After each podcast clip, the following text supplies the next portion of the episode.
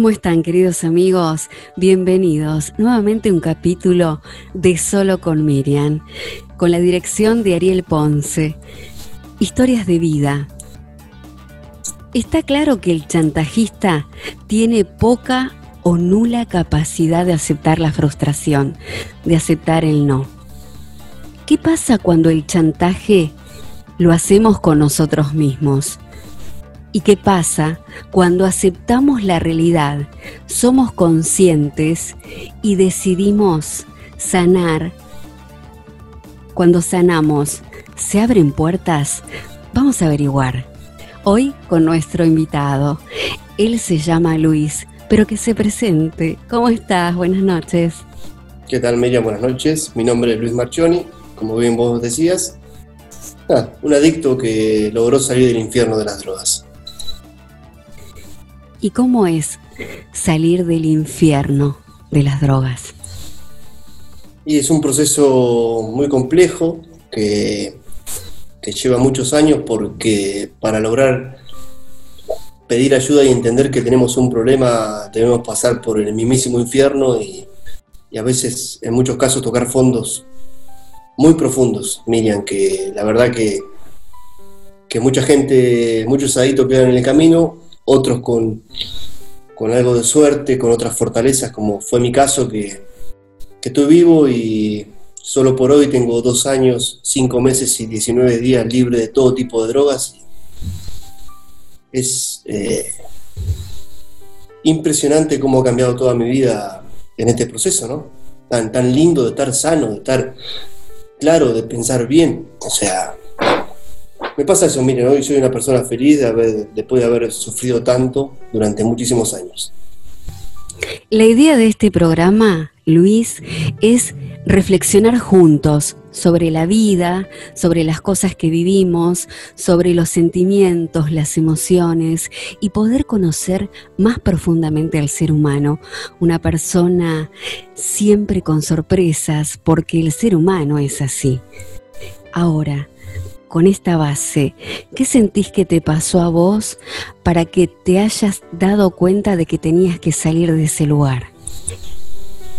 A mí lo que realmente me, pasó y, me pegó muy fuerte fue haber perdido a mi madre un domingo 4 de febrero del año 2018, Miriam.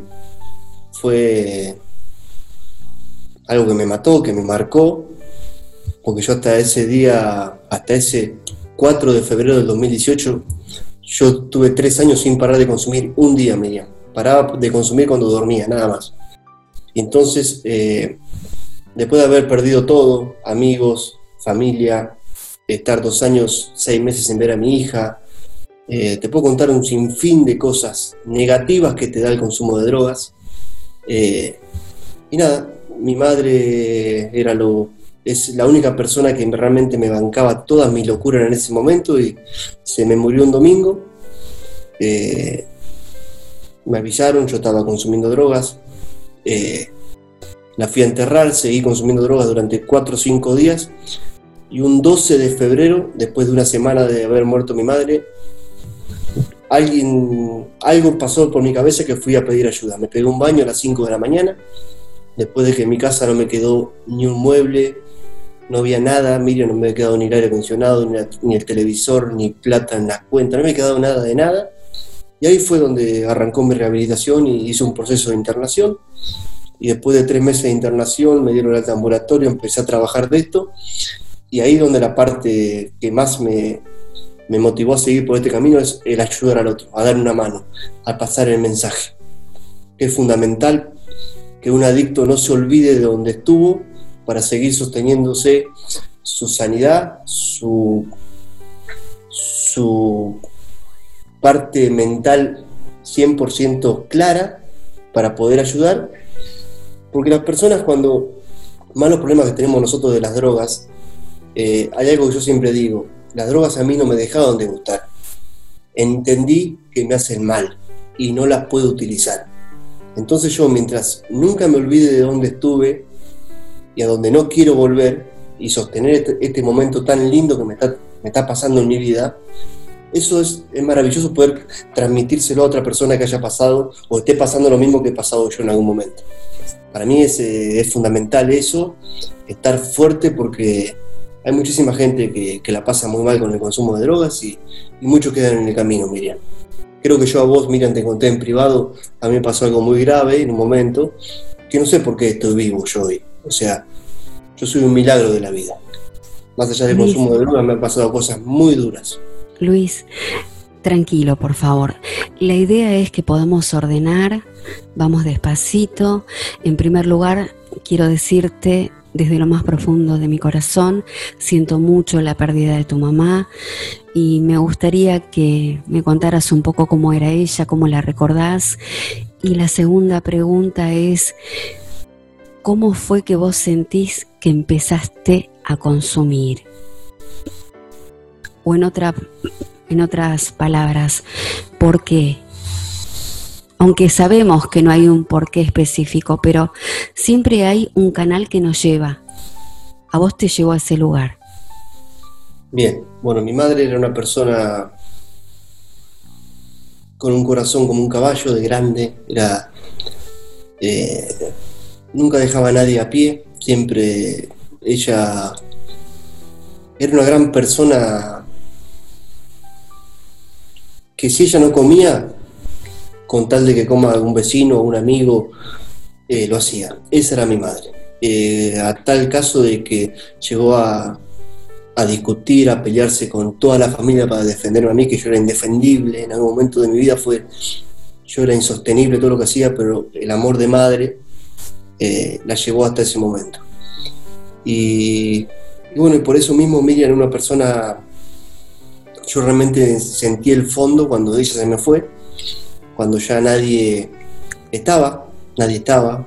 Eh, entonces ahí fue el momento que yo pude reaccionar y bueno, y entender que mi madre se me fue, que Dios me la llevó para que yo deje de consumir, porque mi madre era la que dentro de toda la locura mía, ella también estaba enferma porque hasta fíjate, miren lo que sostenía mi madre. Mientras yo consuma dentro de mi casa, ella era feliz. Ella se ponía mal cuando yo me iba a algún lado.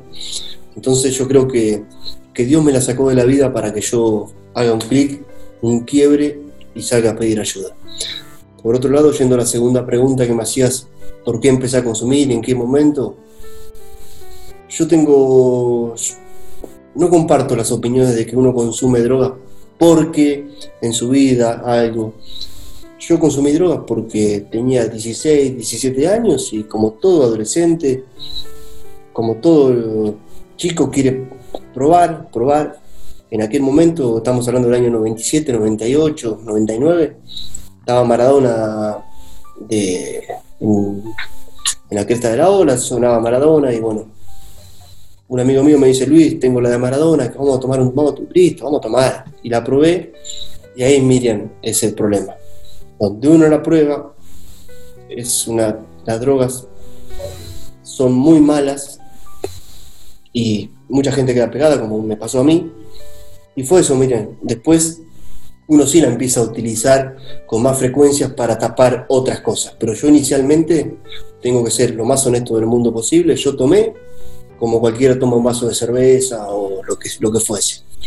Pero bueno, yo quedé pegado, tengo, yo tengo un problema de que compulsiono con las cosas, más allá de la cocaína, por ejemplo. Hoy en día me pasa con la Coca-Cola, yo me tomo 4 litros por día. Eh, tenemos una personalidad adictiva, el adicto tiene esa personalidad, que si no la, no la empezás a manejar en todos los aspectos, en el, en el sexo, en, el, en todo lo, que uno haga, en el trabajo, en, en todo lo que vos te imagines, se puede llegar a ser contraproducente. Lo que sí tengo claro que a mí las drogas me hacen mal y nunca más las, elijo y hago todo lo que aprendí en recuperación para no volver a caer. ¿Qué sentís que, y perdón por, por, las preguntas que pueden ser como muy fuertes, pero como te dije al principio, la idea es reflexionar juntos, conocer el interior. y sobre todas las cosas que quienes nos están escuchando y se sienten identificados puedan encontrar una puerta, una salida.